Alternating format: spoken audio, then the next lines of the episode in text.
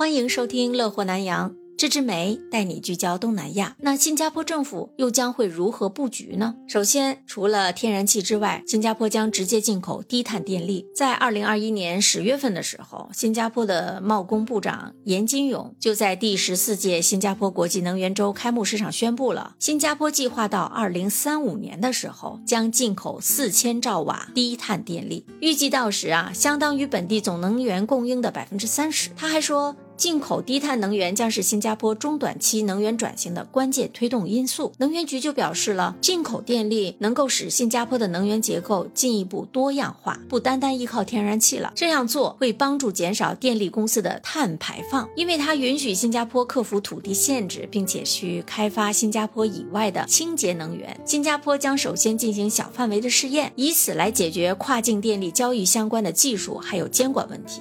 另外呢，新加坡将通过现有的互联，从马来西亚半岛进口一百兆瓦天然气电力。新加坡和马来西亚的海底电网啊，其实早就在一九八零年的时候已经连接起来了。当时是为了防止发电厂突发故障而做的，也保证了两国的电网稳定和供应安全。由于新加坡和马来西亚相邻最最近啊，再加上已经有电力互联器了，所以马来西亚就成为了新加坡第一个可以进口电力的国家。不过呢，新加坡向马来西亚买电，并非是为了弥补供应的不足，而是想从区域电网中啊获取更洁净的能源，以减低新加坡的碳排放量。所以新加坡做这些事情都是为了环保。另外呢。能源局将在二零二二年到二零二三年啊，利用现有的通路，会经由泰国和马来西亚从老挝进口一百兆瓦力的水力发电电能。此次的试点计划不仅仅是西马两国之间的合作啊，也可以被看作是。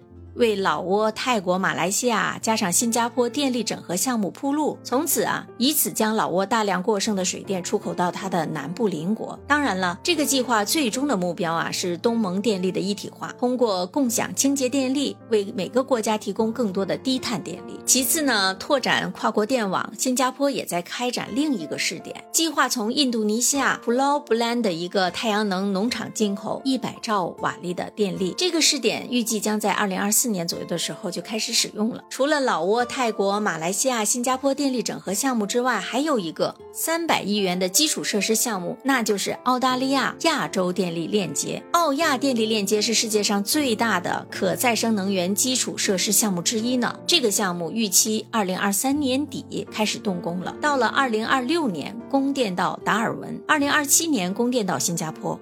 到了二零二八年的时候，就有能力满足新加坡百分之十五的电力需求。想一想，如果这个实施起来的话，慢慢的电费会不会降下来？可能不会像现在这样高了吧。另外呢，新加坡将发展本地的太阳能，还有地热能发电，多项发展。除了向别的国家买电呢，新加坡为了降低成本啊，也在自修内功呢，不断的开发太阳能、地热能这些清洁能源。利用太阳能需要大量的平面来安装发电设备啊，但是。新加坡这么小，就是一个小小的岛国，它没有那么多的土地来发展，所以他便把主意啊打到了水上，因为岛国四周全是海水。二零二一年三月的时候，在新加坡本地的一个地区啊，叫雾兰海滨公园以北的柔佛海峡上，新加坡第一个大型的浮动太阳能光伏系统正式竣工了。这个是全球规模最大的海上浮动光伏系统之一。这个系统的发电量是五兆风瓦呢，相当于能为一千三百八十个四房式组屋，四房式组屋相当于咱们嗯三室一厅这样大的屋子啊，一百多平方米吧，这样的楼房一千三百八十个供电一年，而且能减少四。四千两百五十八公吨的碳排放，很环保哦。除了太阳能啊，能源局还表示了，将来会在新加坡北部还有东部地区探讨是否能够运用地热能发电。如果证实可行的话，地热能将成为除了太阳能以外另一个可用来发电的洁净能源来源。如果这两项实现的话，那新加坡更加环保了。所以，花园城市不虚此名了。新加坡政府为了。保证居民的日常所需的同时呢？